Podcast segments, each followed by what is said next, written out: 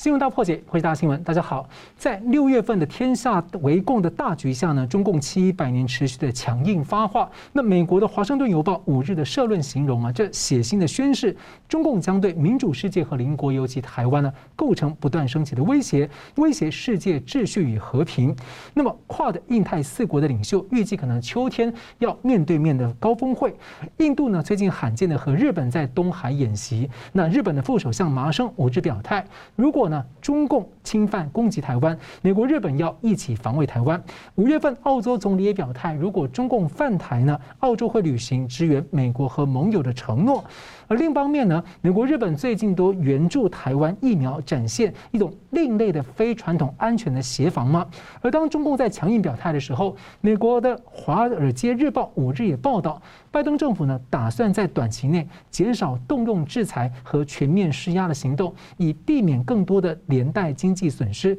往后呢，将要加强和盟友联手，减少单方行动。那么这会收到更好的效果，或者会被解读示弱。那中共最近又下降了滴滴出行的 App，似乎要扩大打击平台业者。那原因是什么呢？介绍破解新闻的来宾，资深政经评论家吴家龙老师。主持人好，桑普老师好，各位观众大家好。时事评论人桑普律师。主持人好，吴教授好，各位观众朋友大家好。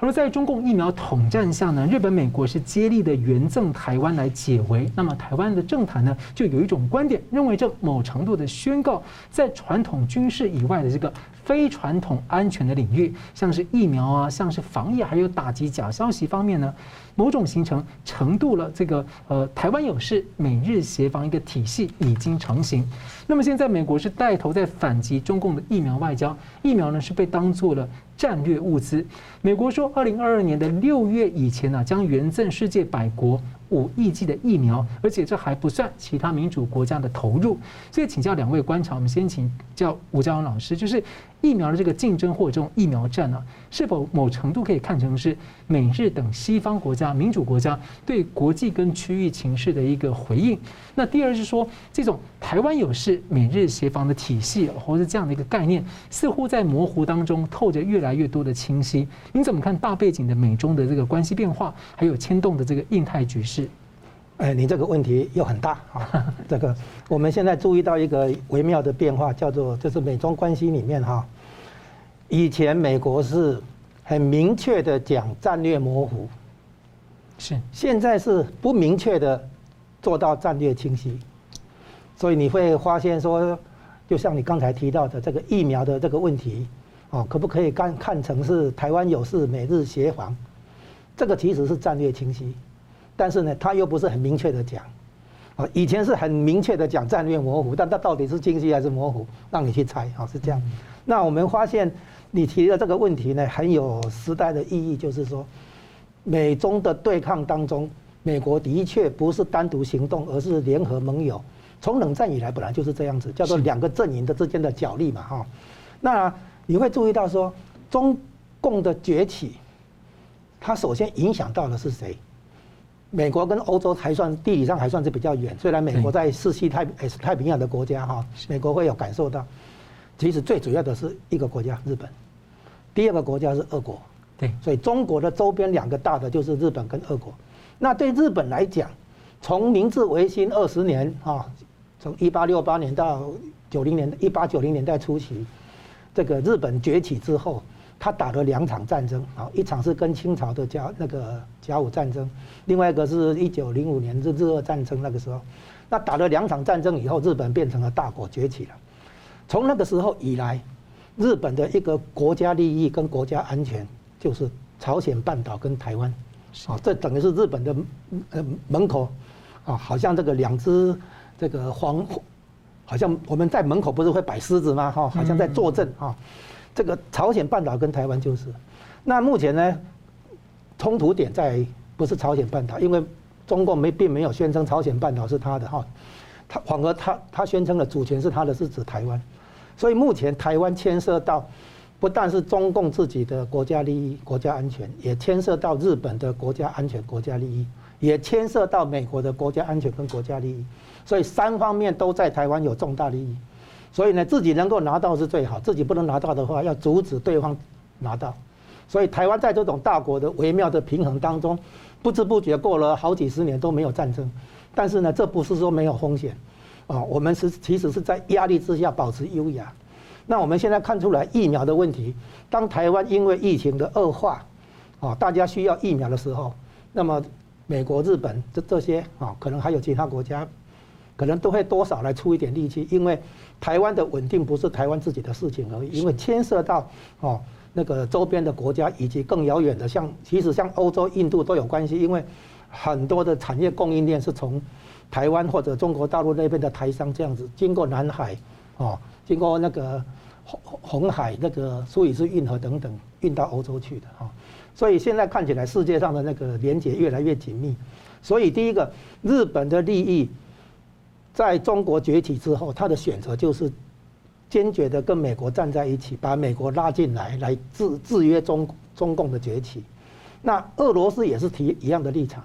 俄罗斯跟日本都不乐见中共这种战狼外交的崛起，啊，并不是真正的经济崛起、和平崛起。现在我们看出来，中共其实就是一种带有对外扩张的这种心态，所谓战狼外交，真的是把大家惹毛了。所以日本现在把美国拉进来，要美国来制约中共。那美国也知道日本这个盘算，所以美国也要日本来打前锋，开始增加国防预算，到时候让日本跟中共先去消耗。美国再进来收割成果，这个都有可能。但是呢，毫无疑问，目前很多就是包括日本、包括俄国、也包括印度、包括欧洲，大家的共同利益都是约束这个不遵守规则的、不可预测的这个中共的这种战狼外交啊，中共的这种对外经济的这个掠夺，哦，经济的恫吓、威胁别人。所以呢，这个现在更严重的是搞病毒嘛，病毒的扩散。所以呢，方方面面来讲，从经济的、军事的到这种疫情的，啊，甚至于到那个对别人的体制做渗透、做破坏，哈，方方面面的话，大家都已经感受到对中共不能再忍受下去。所以日本首当其冲，不是只有台湾哈，日本、台湾跟日本算是直接面对面的。那么日本的那个协防台湾，以前是不不会明讲，没有明讲，但是现在很清楚，因为这个结构、地缘结构哈。地缘政治这些利害关系是结构性的，它本来就摆在那边。美国、日本当然把台湾当作协防的对象，那现在没有正式外交关系，好，美美国跟日本跟台湾没有正式外交关系，也没有共同防御条约，可是呢，行动上完全做到。现在呢，更多的美军要来台湾，表面上是说当训练、当顾问，起先当顾问，比如说我我卖你军火，教你怎么操作，当顾问，后来当训练，我培训你，培训你的那个。特种部队、反登陆作战部队等等等等啊，将来将来可能还要参与联那个联合演习。你看看美美国卖你的军火，你怎么样哈？海军、陆军、空军如如何协调运作等等，根本就是没有共同防御条约下的共同协防，没有外交关系下的一个实质交往。哦，就是说，在美国这种大国主持之下，国际秩序的维持绝对是美国的国家利益。所以美国不能接受中共这种不遵守国际行为规则。那最严重的一个转折点就是香港。是啊，中共在香港搞破坏以后，破坏香港以后，香港的固然是严重受伤，但是呢，换来的是所有其他国家都共同认识到说，这个不听这个管束的这个中共哈，绝对不能容那个兼容于国际社会。所以呢，从这里以后，所有的问题都是大家联手起来。制约中共，对抗中共，台湾是其中一个问题，疫情是一个问题，南海是一个问题，当然还有那个假消息啊，网络入入侵啊，还有那个比如说假假冒的那个产品，你就仿冒别人的品牌，方方面面很多的事情。所以呢，现在我们看出来，美日来协防台湾这个疫苗方面，对不对？军事方面啊，那其实还会更多。也就是说，大家原来没有明讲的这个，现在好清晰化。战略清晰，好，现在大家看得到，那所以很很多网网军啊或者混同会嘲笑，您说美国帮助你台湾，那他为什么不来跟你建交？他为什么不来跟你啊签协防条约？你去自己看嘛，人家是不明确的来做到战略清晰，以前是很明确的跟你讲战略模糊，哦，大家去体会一下这种转变。所以最近经济上面开始跟澳洲一起来跟台湾谈经贸的问题，来帮助你能够降低依赖。哎，对，方我讲嘛，方方面面哈，从疫情到经济的，到军事的，哦，还要到其他领域，包括气候的变迁，都是方方面面都是在把台湾这个吸收过来。是，刚刚那个老老师特别提到香港的状况啊，就是大家最近看香港看得很难过。最近蓬佩奥呢，他就说了一句话，他说呢，全世界呢在保护香港上做的不够，所以现在啊特别啊要全力来保护台湾。所以我们刚刚谈同样问题，我们也请教桑普律师。对，蓬佩奥也说过，中共是有史以来屠杀人最多的一个政党。那同时你看到刚刚你的问题讲到台湾有事，美日协防，有疫苗的问题，也有国防的战略的问题。那我们可能先看看疫苗的问题啊。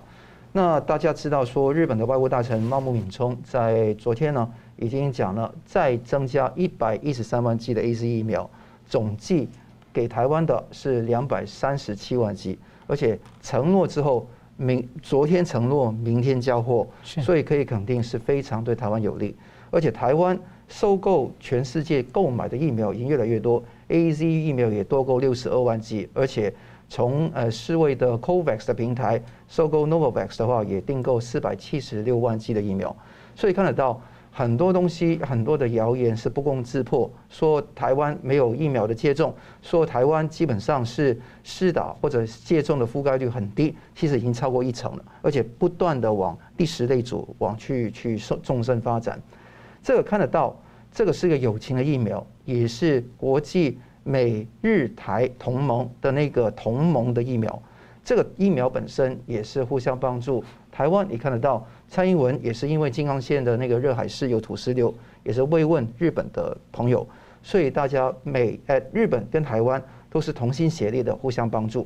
中国疫苗的认知战对台湾呢，基本上有四个重重点。第一个是中国上海的复星 BNT 疫苗本身是否真的是呃妥当的？那可能说，其实这个质疑不会很大，但是是否以降低国格为先决条件，我觉得这个非常重要。那大家看得到，那个 BNT 跟那个中国方面签的约，就是独家那个代授权，是扩及到港澳台。那这个地方会把台湾吃进去，中国这个地方就等于用疫苗外交当做一个谋霸的一个手段。那你看他佛光山实际跟那个呃。郭台铭等等都会不会有这一方面的痕迹，成为或明或暗或或那个明显或者呃隐藏的一些在地协力者，这是一个大问题。被动被这压力下被反反过来利用。没错。那第二个地方是疫苗的乞丐说啊，这个罗志祥讲的难民说，连胜文讲的，那这一些说法把台湾人看是外来疫苗的乞丐跟难民。那当时候老蒋接受这么多的美元，那是不是？真的是乞丐跟难民呢？那第三个是台湾国产疫苗危险跟无效，这更加是非常令人气愤，因为连科学的证据指出它有问题都没有，那空言这样子是不妥当的。你看到高端、联雅都陆续会推出来。第四个是日本的 AZ 疫苗，台湾没人要，这个说法是怎么说？原来中共的认知战不只是深入台湾，而且深入日本，跟日本人说。哎，很多的那些左派的媒体众口一词说：“哎呀，你你们日本的 AZ 疫苗，台湾没有人要的。”用这个方式来去制造日本内部的对台湾观感的分化，所以这个地方看得到中共的一个问题。好，回到国防的问题，国防的问题大家知道，美日同心很重要啊。上个礼拜我们讲到那个中山泰秀的那个说法，那这个礼拜我们看到麻生太郎七月五号讲到。那个存亡危机事态的问题，就是日本会行使宪法第九条的集体自卫权。那这个自卫权基本上，如果呃台湾受到中共解放军的攻击，日本应该协防台湾。我觉得这个说法是越来越清晰。再结合上次讲到那个中山他就质疑一中的那个定位，也看得到日本对台湾采取非常 tough、非常强硬的一个捍卫的态度。那这个态度是令台湾非常。感到温暖，但同时你也看得到，美国现在拜登当政，是否真的是认真的去协防台湾？我可以说总结，拜登做了七件事，那另外还有五件事需要做，而且如果今天是川普当政，早就开始做了。好，那我觉得七件事情他们做了什么呢？那我觉得可以说七加五的战略。第一个，现在是口头支持，联合盟友可以联合很多，比方说你看到呃各个国家啊，韩国、日本四方会谈啊，那个 G7 还有北约来去声援台湾，这个可以 lip service，但起码维持一个口头上的热度。第二个是军机军舰巡弋台湾，美国派遣多少的军机军舰在那个台海、东海、南海跟巴士海峡，还有那个。呃，第一岛链那边巡弋，这个是显示出一个 deterrence，就是一个威吓震慑的力量。第三个是对台军售，这个不但是量跟质都有所提升，而且协助台湾去自己自己做一些好的军事的设备去做好。第四个是高阶官员访问台湾，这个我们以前看到很多，在呃今年年初拜登刚上任之后，也派遣很多官员来访问台湾。第五个是延续，是军机军用的运输机搭载三个国会议员来访问台湾，这个是给大家非常大的一个鼓舞。第六个是草拟跟通过多项的会台法案，那台湾的保证法等等，先先不用讲。最近有两个新法案会提出来，一个是鹰法，就是白头鹰的鹰哈，是 Eagle Act。那这个地方是呃确保美国那个全球全球领导力跟接触法。那这个法案是提升，希望提升美国的那个领导能力，这个是众议院里面审议当中。那当然共和党要加码，要求更多。同时在参议院，大家看到这个有无尽的边疆法，这个叫做那个呃 Endless Frontier Act，它是美国创新与竞争法。那这个法案也是希望从高科技等领域对抗中共要有防范作战，最重要要把那个。那个美国的国力培养起来，虽然这个是民主党当道的三中两院，但是我相信跨党派的议员对这方面是没有疑问的。第七方面是说服各国派兵巡弋印太地区，这个从英国、德国甚至德国也有那个有关的那个呃军舰，可以看得到，这个是一个五个需要未来状态要说明的。第一个是邀请台湾去进行那个军事演习，那这个地方就可以说。可以，台湾跟美国，台湾跟全亚洲来匹配。第四，第二个是邀请台湾参加四方会谈，那这个包括偶然的、恒常的，甚至是四方变成五方。第第三个可能是陆军的那个装甲旅、空军、航母，甚至核武到台湾来，去帮助台湾来真正的以实力谋取和平。千万不要说要用谈判妥协来谋取和平，叩头是不会换来和平。真正的和平是用实力换回来。第四个当然是比较敏感，是呃中华民国派会觉得是复交，那台派会认为是建交的问题。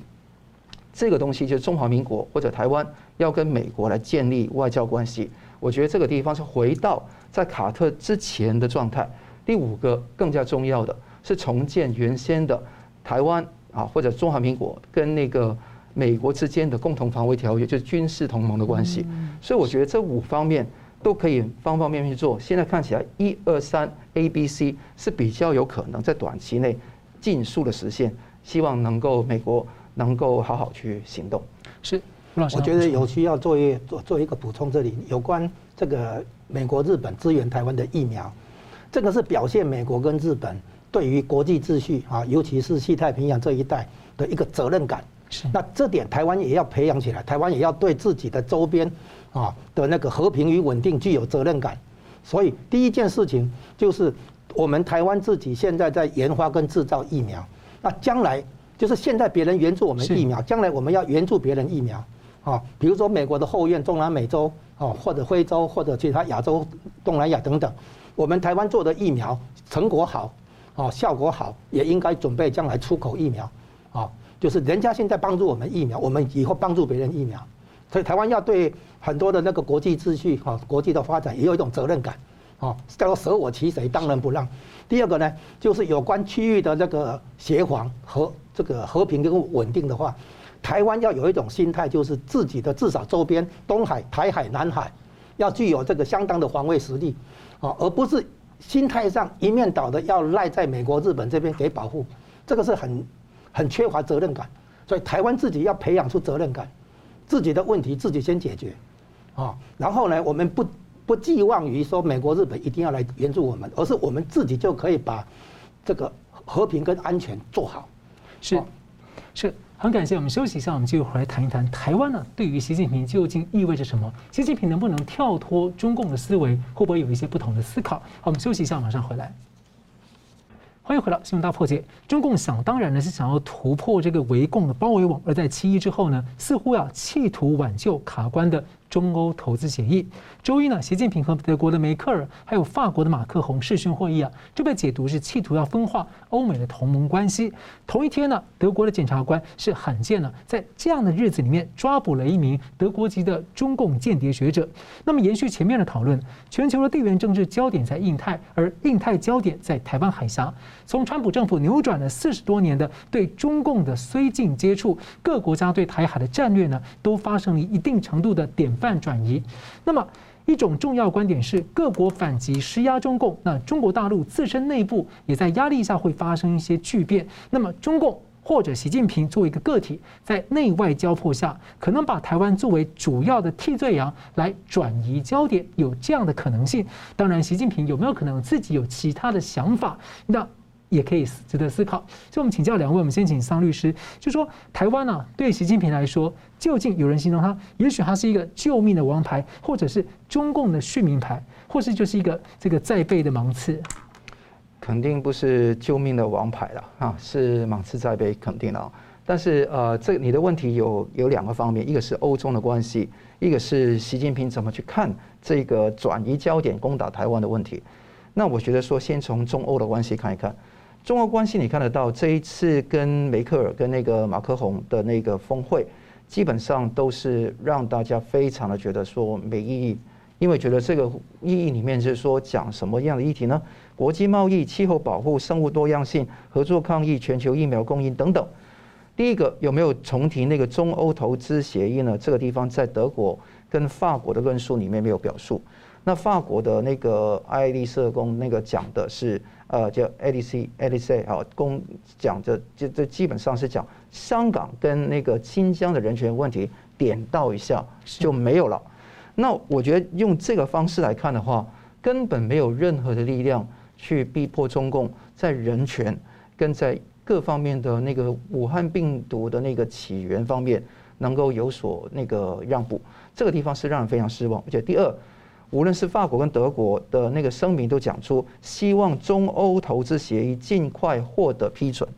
那这一种说法，我觉得说是没有前提吗？前提早就设好，因为说三月的时候，欧盟跟美国、英国、加拿大联手，就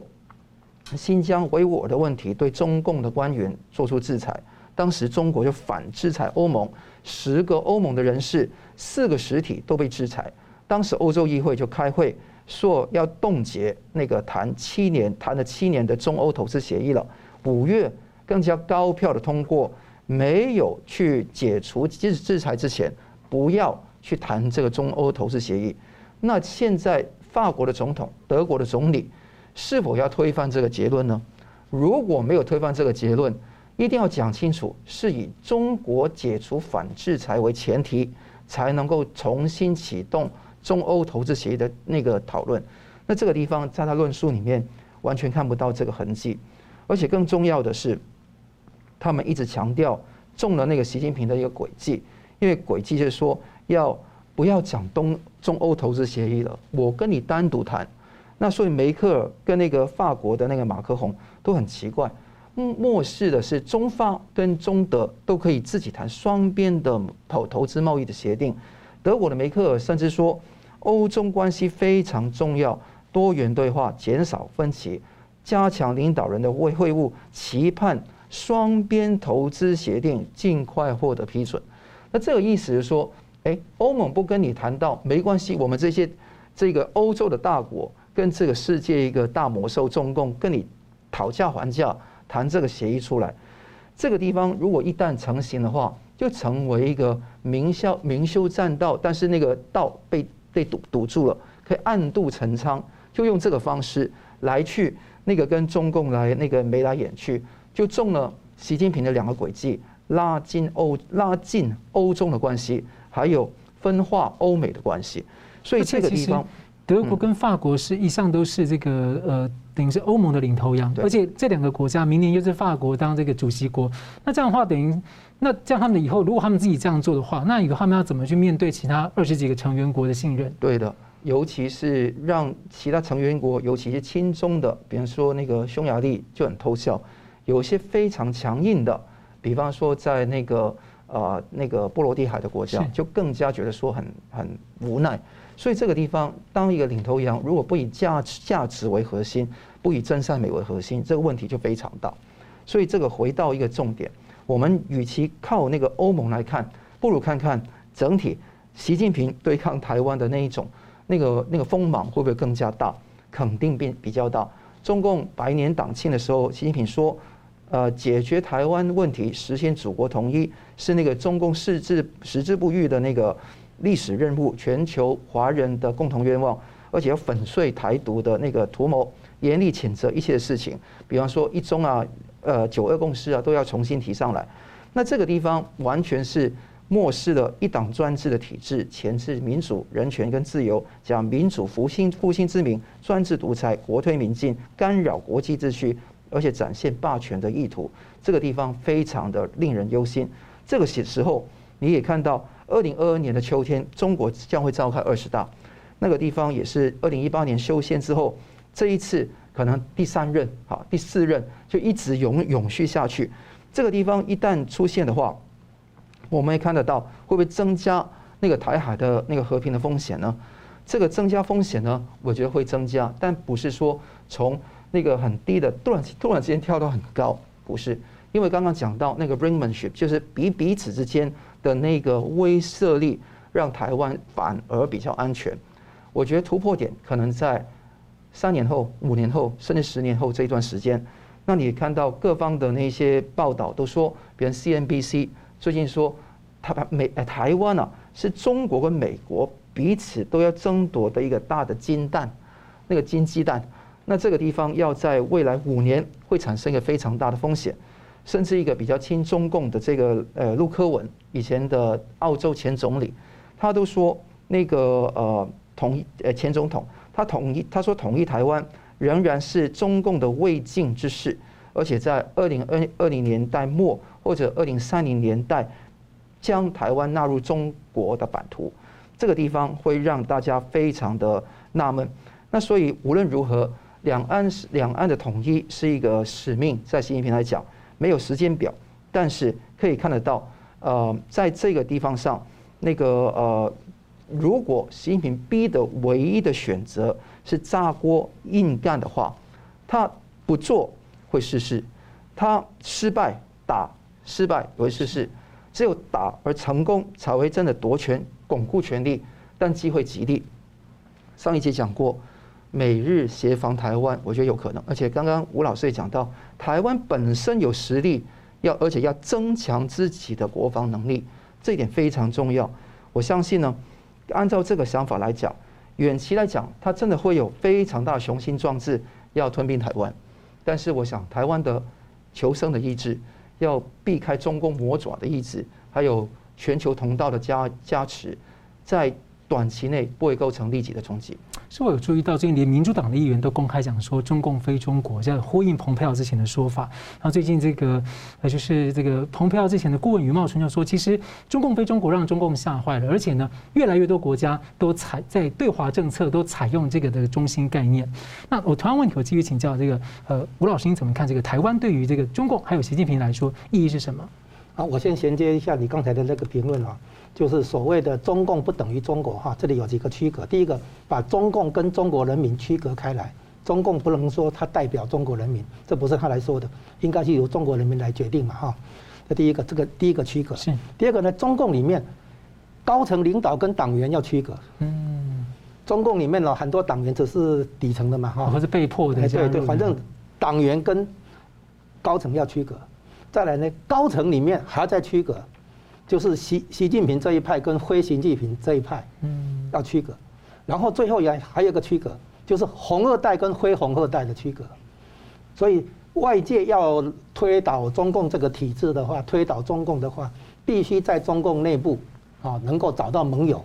中共内部里面有人觉得中共这个体制也实在不行啊，应该把它改掉，要找到这样的志同道合的人。所以呢，现在我们看到习近平代表红二代，代表基本教义派、社会主义的那个教条派，然后这有其他的那个务实派、温和派、改革派等等，并不认同习近平的路线，所以外界要懂得去把这个分裂和矛盾把它扩大，让中共内部起变化。哦，这是第，这是第，先回应你一个这个刚才提到的这个，再来我们这里提到的这个两个关系，一个是欧洲的关系，一个是台湾的问题，对吧？两个，那我先简单补充一下，虽然我之前在这个节目里面已经谈过。欧洲总是会在美国跟中共的对抗当中，先表现出好像迎合中共、配合中共这种友善的姿态，对中共来讲比较友善的姿态，好像跟美国有点分裂啊，分分开。但是后面的结果一定是站回美国这边来共同对抗中共。那你看看华为，当年英国也说华为给他投标啊，看什么哈？对不对？美国在抵制华为，结果英国好像接受。可是对最后呢，英国还不是一样制裁华为，抵抵制华为，哦，一样的原理。欧洲先向中国表示亲善，等到后来站回去的时候，他他他可能私底下等于是在跟中共讲，兄弟啊，我也没办法啊，对不对？哈，那个好像类似这种感觉。那所以呢，欧洲表面上好像在中国跟美中共跟美国之间好像左右逢源，其实不是，因为欧洲在美国的军事看管之下，他不可能最后跟美国对着干，不可能的。啊，所以呢，中共如果一中共其实一直想要拆拆散美国跟欧洲的关系，这是徒劳无功的啊！他们总总是看不透这一点，总是要跟德国、法国，甚至于英国、意大利，对不对？做做交情、做关系，这是没有用的啊！好，这是等于是他们在自我安慰一样哈。那讲回台湾是这样，中共有一个最大的危机，也是习近平个人一个最大的危机，就是一个政治正当性的问题。所以呢，他们一开始是什么？一开始是取得政权的理由，是因为他推动共产革命，哦，社会主义革命，叫做意识形态。结果社会主义革命这个路线，经济路线崩溃了，破产，对，破产了，走不下去。所以以后就改成什么？经济发展，用经济发展来取得它的正当性。好了，经济发展到现在呢，糟糕了，贸易战是那个处理不当，又搞出一个疫情出来，现在经济情况很糟糕。然后他就又回到民族主义情绪，哦，用民族主义来给自己的这个政权哦续命啊。然后这里面就扯到了，哎，提就是连接到台湾了，是这样来。所以呢，美国跟日本以前是很小心的避免起摩擦，比就是比较绥靖主义，比较那个息事宁人。现在不是，现在你会发现美国好像针锋相对，你搞个什么演习，他就加倍，他就针对你这样来。所以中共已经感觉，哎，美国不太对，就我不再容忍你了。哎，美哎，中共也觉得美国四个字嘛，主动求战了。那日本现在也跟进了，日本也看清楚美国的态度了，日本现在也急先锋了嘛。所以这是个陷阱，美国、日本在挖台湾这个坑，要给习近平跳。这第一个，第二个，中共里面也有人叫习近平统一台湾啊，去打，因为统因为武对台湾动武的话，绝对是习近平的风险。哦，那反习近平的人的的话，就会高唱民族主义这个调子，要习近平采取行动。那习近平本来是是要那个维持他的权位嘛，哈，说他需要时间、需要权力来对付台湾，啊，反习派就说上啊上啊，对不对啊？其实。反习派也是在台湾挖坑，要给习近平跳。好，这是两个。再来，台湾自己会肯定反击，而且台湾不可能让战争在这个越过海峡中线，在台湾那个滩头上面去打，不可能这样，这样，这样不是这样打。台湾一定会反击，既然反击的话，就干脆主动出手。先发制人，不让你部队在福建、浙江沿岸去集结，去去去冲过海峡中线再来应战，没有这个道理。就源头打击，当然。哎，对，就是决战境外，阻止中共啊对台湾做军事冒险。台湾一定反击。既然反击的话，当然要要攻击这个经济发达地区，啊，从广州、深圳到那个杭州、上海，甚至于北京、天津都要打。也就是说，到时候当然美国、日本也会跟着上来。结果就是什么？中国的改革开放。三四年取得的成果全部付付诸东流，倒退三十年，所以台湾一定反击。再来第四点，我没有正式宣布台独，你打我；我正式宣布台独，你还不是就打我？干脆你既然动手了，台湾就首战即独立，干脆就这样玩，看你怎么弄。那习近平的风险就变成说，他永远失去台湾了。他现在还可以藕断丝连的说，这个台湾是中华诶中国的一部分，什么什么。所以，如果习近平不能把他台湾拿下的话，那就是永远失去台湾。他能够背背这个责任吗？所以，台湾问题上有这四个陷阱在等他跳。那习近平最好的办法是嘴巴上对台湾强硬，但是不必实际动手就可以巩固他的权力，这是最棒的。只要讲硬话、讲大话，然后让大家这个让支持他连任，就了结了嘛。他如果真的去打的话，责任是他担的，他应该有这个算盘，知道不能不能上这个当，不能跳进这这个台湾的这个大坑。是好，非常感谢。我们接着谈，就是最近呢，中共之前呢处理的马云等等，呃最近呢开始下架滴滴出行等，还有这个对付了几个平台，那究竟呢用意是什么？我们休息一下，马上回来。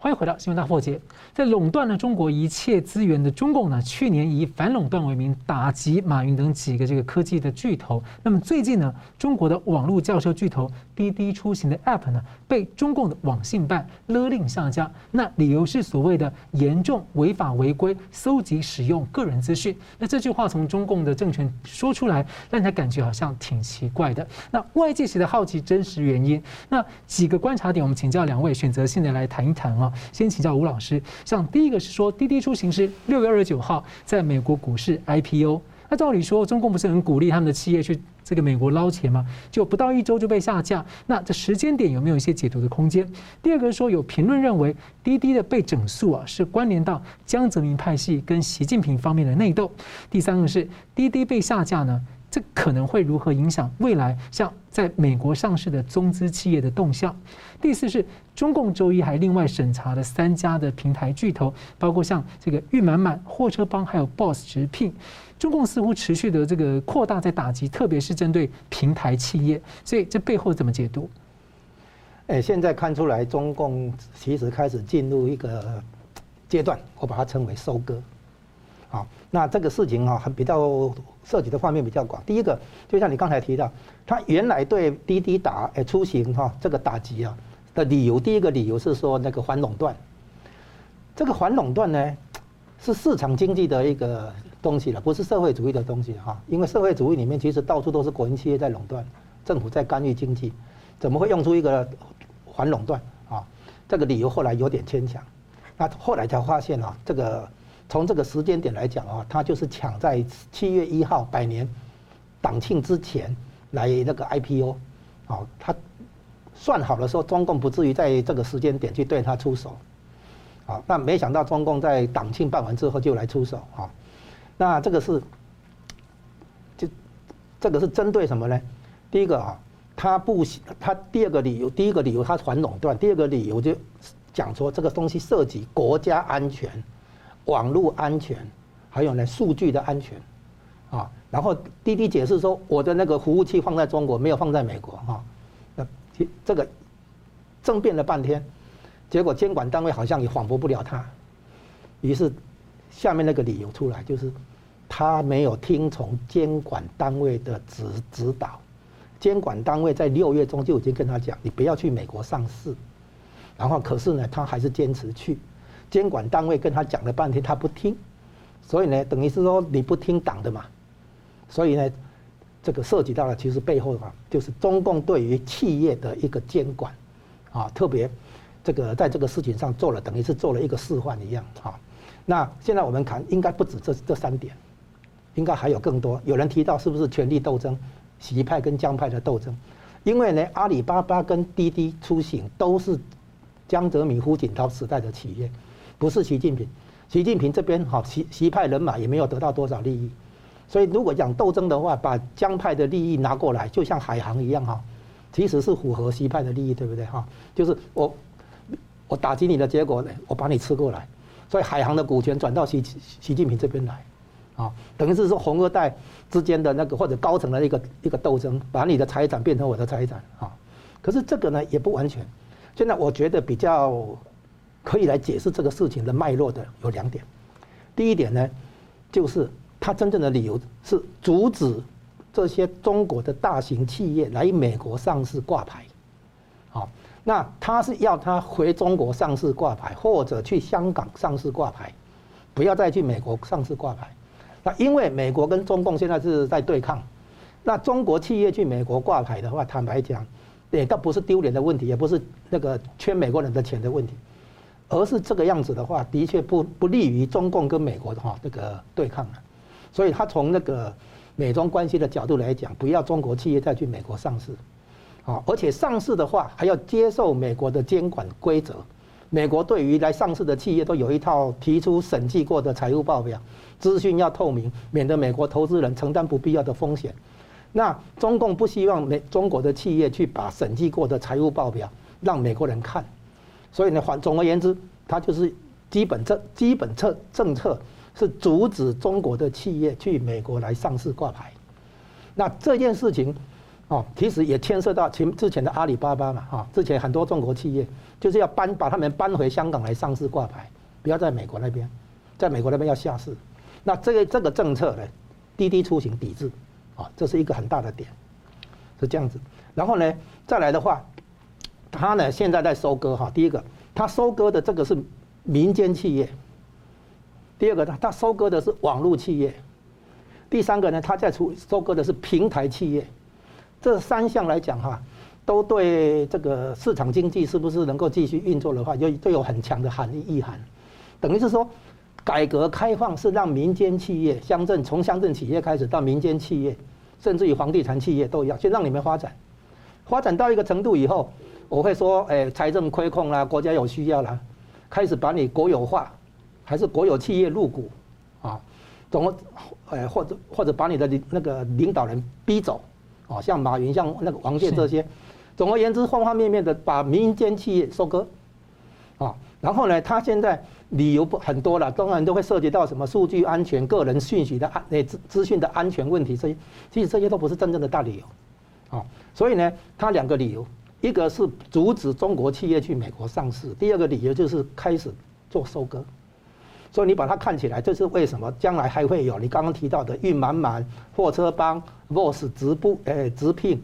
这些哈，那个叫车的、叫外卖的哈，那个招工的、招那个招聘的哈，各种平台企业，他可能都要管。在联系到之前，他去阻止比特币，其实最后的一个结论就是，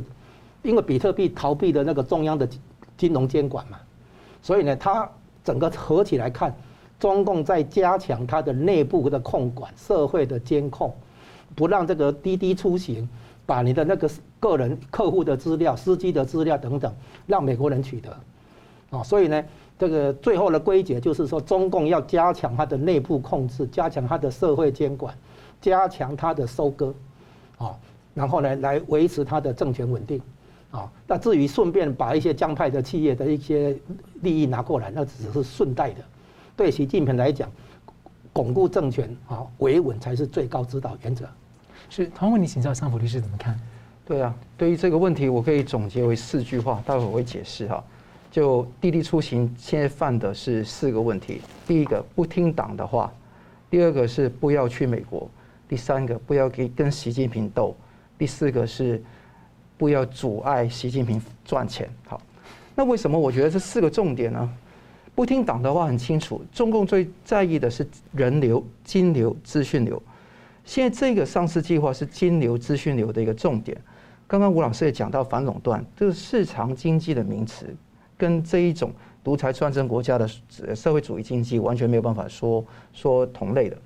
但是你要知道，现在不听党的话是重点，就是你看到《环球时报》的胡锡进在七月五号说，让人担心。不能让巨头比国家去掌握更详细的数据标准，一定要掌握在国家手上。那这个地方是胡锡进讲的。香港有个杂志叫那个沪指那个呃巨子 icon，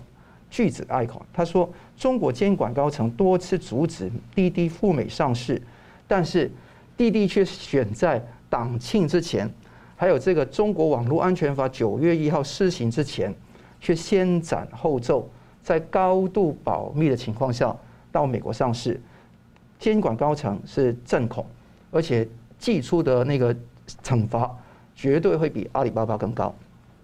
那阿里巴巴是以几百亿那个被惩罚，那这一次滴滴肯定会更高。这等于说你不听话嘛？那不听话，管你是哪一派哪一党，你不听党的话，保监会、证监会、外管局约谈了你多少次？你都不当一回事，你照样上市，那你就照上市啊。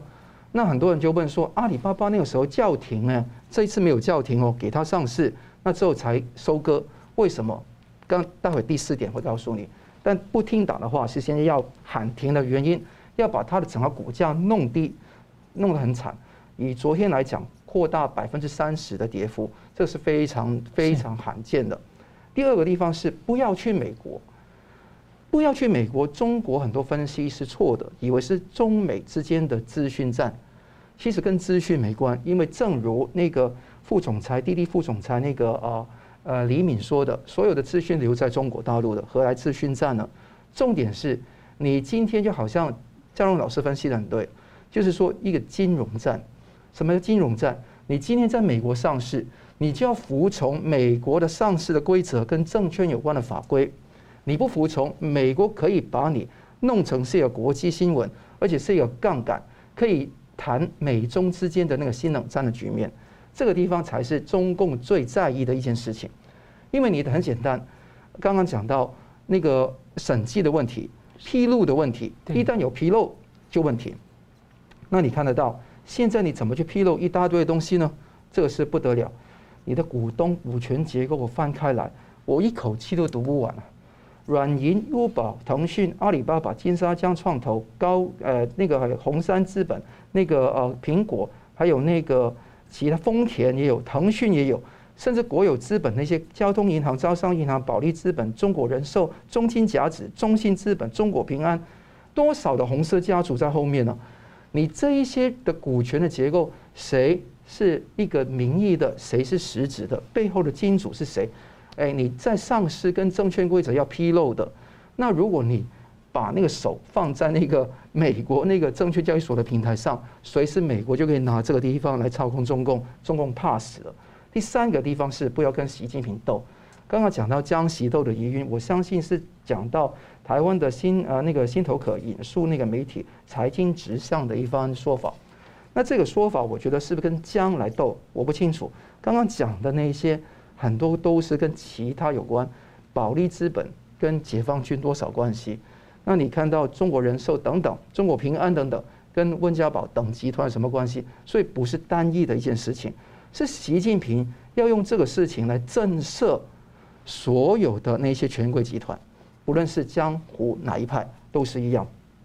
那你会看得到，在这个情况下。对阿里巴巴、京东、呃，携程跟那个美团、滴滴的整数都是一致的，而且不但是在股东层面不透明，而且在董事的层面也不透透明。你现在很多网民就说，联想集团的创始人柳传志的女儿柳青是总裁，他不出来就推了那个副总裁李敏出来，那个柳青才是总裁，但却呢被网民说是柳柳柳家一家三代都是卖国贼。柳国书是呃帮助那个维他奶，他说港独维他奶去申请那个内地的商标，那这个当然是抹黑维他奶了。柳传志是五 G 的时候投标，不是投给那个华为，是投给那个高通，这个当然是子虚乌有的。那就柳青说出卖国民呃的利益给这一些呃这个美国的监管单位，哎，所以这个地方就是一堆的那口诛笔伐在那个地方。还说到那个滴滴的独立董事派瑞克等等，这个都是子虚乌有，所以这个地方形成一个非常大的氛围，是习近平要扩权、顾权。第四个是我要赚大钱，就是习近平自己喊的。你想想看，怎么样才习近平捞了一笔大钱？是掌握了要斗争滴滴出行这一个内部资讯吗？你让它上市，一开始升一点点的时候，你把它做空放空就搞定了吗？你可以在美国捞一大笔啊，人家不知道的哪个时候整数的，你完全没有办法赚得到那个做空做 short 那个钱嘛。你看看自己美国监管单位要好好调查清楚，谁在这么短促时间内把这个消息放出来，而且有没有那个大批的那个大户把这个买进，散户怎么分金合集来把这个股价做地？这个地方就等于说，先预先取之，必先予之嘛。你先要给他这个上市机会，才能够取得到这个大款嘛。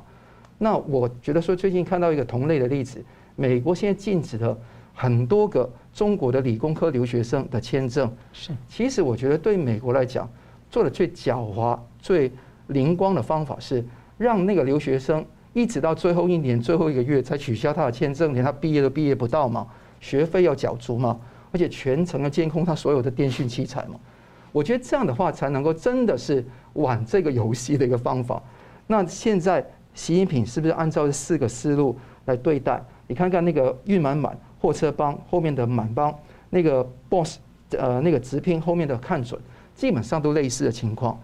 背后有很多的红色家族在后面是非常多。所以，在二十大前洗太平地，就是现在习近平的一套思路。所以，这个地方陆续有来，不会止于这个阶段。是，好，感谢节目最后，我们请两位来宾跟一分钟总结今天的讨论。我们先请吴老师。我们看到那个国际上对台湾的支持，从疫苗到军事上的演习，以及到军军火的销售等等，我们台湾要懂得回报，就是说在西太平洋啊周边地区。东海、台海、南海这个地方，至少台湾人要把它看成是责任区啊，这是我的那个涉及范围。我们要先加强自己的国防，而且要走海权的思维，然后呢，这个做好自己的安全啊，不仰赖说日本啊、美国啊一定要来救台湾，不是呀，不需要。因为什么呢？因为台湾海峡周边的空间是有限的，你中国人民解放军不可能把你的海军、空军、陆军哦全部都填到这里来，不可能的。所以我们在有限的空间里面防卫自己的安全是做得到的，啊，所以我们台湾要有这个觉悟，就是自己要有责任感，对国际秩序的、对周边地区的和平与稳定，我们台湾人要有责任感，当仁不让啊，舍我其谁。将来呢，我们现在接受别人的疫苗的这个援助，将来我们自己有好的疫苗的时候，我们也要转回过头来出口到其他国家，用台湾疫苗在国际上把中国疫苗打败啊，那。这个台湾将来还可以不只是口罩来支援欧洲那边，将来疫苗也可以支援欧洲那边啊。所以台湾要有走出去的感觉，眼光啊，要能够介入国际的那个形势啊，来做我们最大的贡献，而不是说关在家里面，好像安分守己，我不惹别人，你别人也不要来惹我，绝对不要有这种河水不会来换井水这种幻想。台湾要懂得走出去，创造价值，分享价值给国际。是，宋律师。呃，在自从拜登上任以来，那美国跟全世界的局势是步入一个新的阶段，是非常暧昧。当然，这个战略有从清晰呃，有从那个模糊到清晰的一个转变，但是这个是量的一个一点点的渐进转变，不会完全清晰，但现在也不会完全模糊。在这一种互相那个对呛的情况下，我觉得台湾的情况反而会比较安全。反而，如果你看到有一天美国不呛了，我觉得台湾就比较危险。那在这个情况下，日本是一枝独秀，就是对台湾力撑到底。欧洲呢，却是软趴趴，也是呃这个地方对中共的那个防范不足。那中共在七月一号的百年庆典之后，未来一个重点是十月一号之后，也是明年秋天有这个二十大的问题。这个地方牵涉到很多内部的波涛汹涌的问题。那这个地方看到滴滴出行的情况。也会看到，无论从台湾、从香港、从全世界的角度来看，中共的威胁一点都没有解除，而且是不断的扩张。这个短期的虚火跟虚张会延续好一阵的时间，而且看得到全世界联合去制呃那个制约中国本身不要野心的地方是口惠而实治与不治之间。那这个地方如何是好？我希望各位同道能够优胜。T G 之外，还需要那个好好去加油努力。是，好，我们非常感谢两位来宾精辟的分析，也感谢观众朋友的参与。新闻大破解，我们每周三五再见。